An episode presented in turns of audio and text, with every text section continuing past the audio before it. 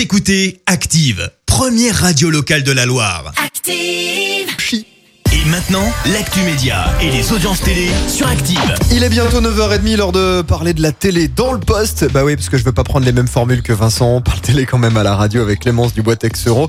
Et comme tous les jours, Clémence, on fait un point sur les audiences. C'est M6 qui s'est imposé hier soir. Oui, avec l'émission L'amour est dans le pré, saison 15, où les agriculteurs cherchent et normalement trouvent l'amour qui a convaincu un peu plus de 3 millions et demi de personnes hier soir, euh, soit 17% de part d'audience. Derrière, on retrouve France 2 et la mini-série De Gaulle, l'éclat et le secret. Et puis sur la troisième marche du podium, euh, France 3 et la fiction au-dessus des nuages. Il y aura un Rouennais ce soir dans l'émission. La France a un incroyable talent. Et oui, on vous en parle largement ce matin. Younes est donc euh, danseur. Il réalise sa performance euh, sur M6 ce soir et le tournage a été marqué par l'épidémie de Covid. On écoute Younes. En fait, à la base, l'émission devait être tournée euh, fin août, en fait. Il y a un des membres du jury qui a, qui a contracté le, le, le Covid, en fait.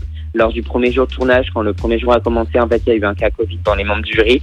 Donc, ils ont dû stopper net le tournage.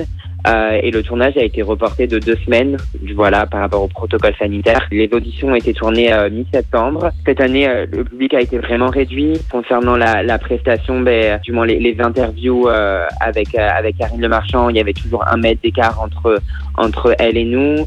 Après, faut savoir que tous les candidats aussi, on a fait un test PCR avant avant les auditions. Il y a eu vraiment énormément de, de choses qui ont été mises en place pour respecter le, le protocole, quoi. Et puis allez, comme on a un Rouennais dans l'émission, c'est décidé ce matin. Euh, C'est un peu une chronique spéciale. La France a un incroyable talent et la présentatrice Karine Le Marchand a pris la parole suite aux propos d'un internaute. Il a en effet évoqué le fait que l'émission soit truquée et entièrement scénarisée. Réponse dans la foulée de l'animatrice, ce que vous dites est archi faux. On appelle ça une petite mise au point. Bon, ce soir, on regarde quoi du coup Bah justement, on en parlait sur M6. Il y a donc la France a un incroyable talent avec donc Younes de Rouen. Sur TF1, on retrouve la série Manifeste sur France 2.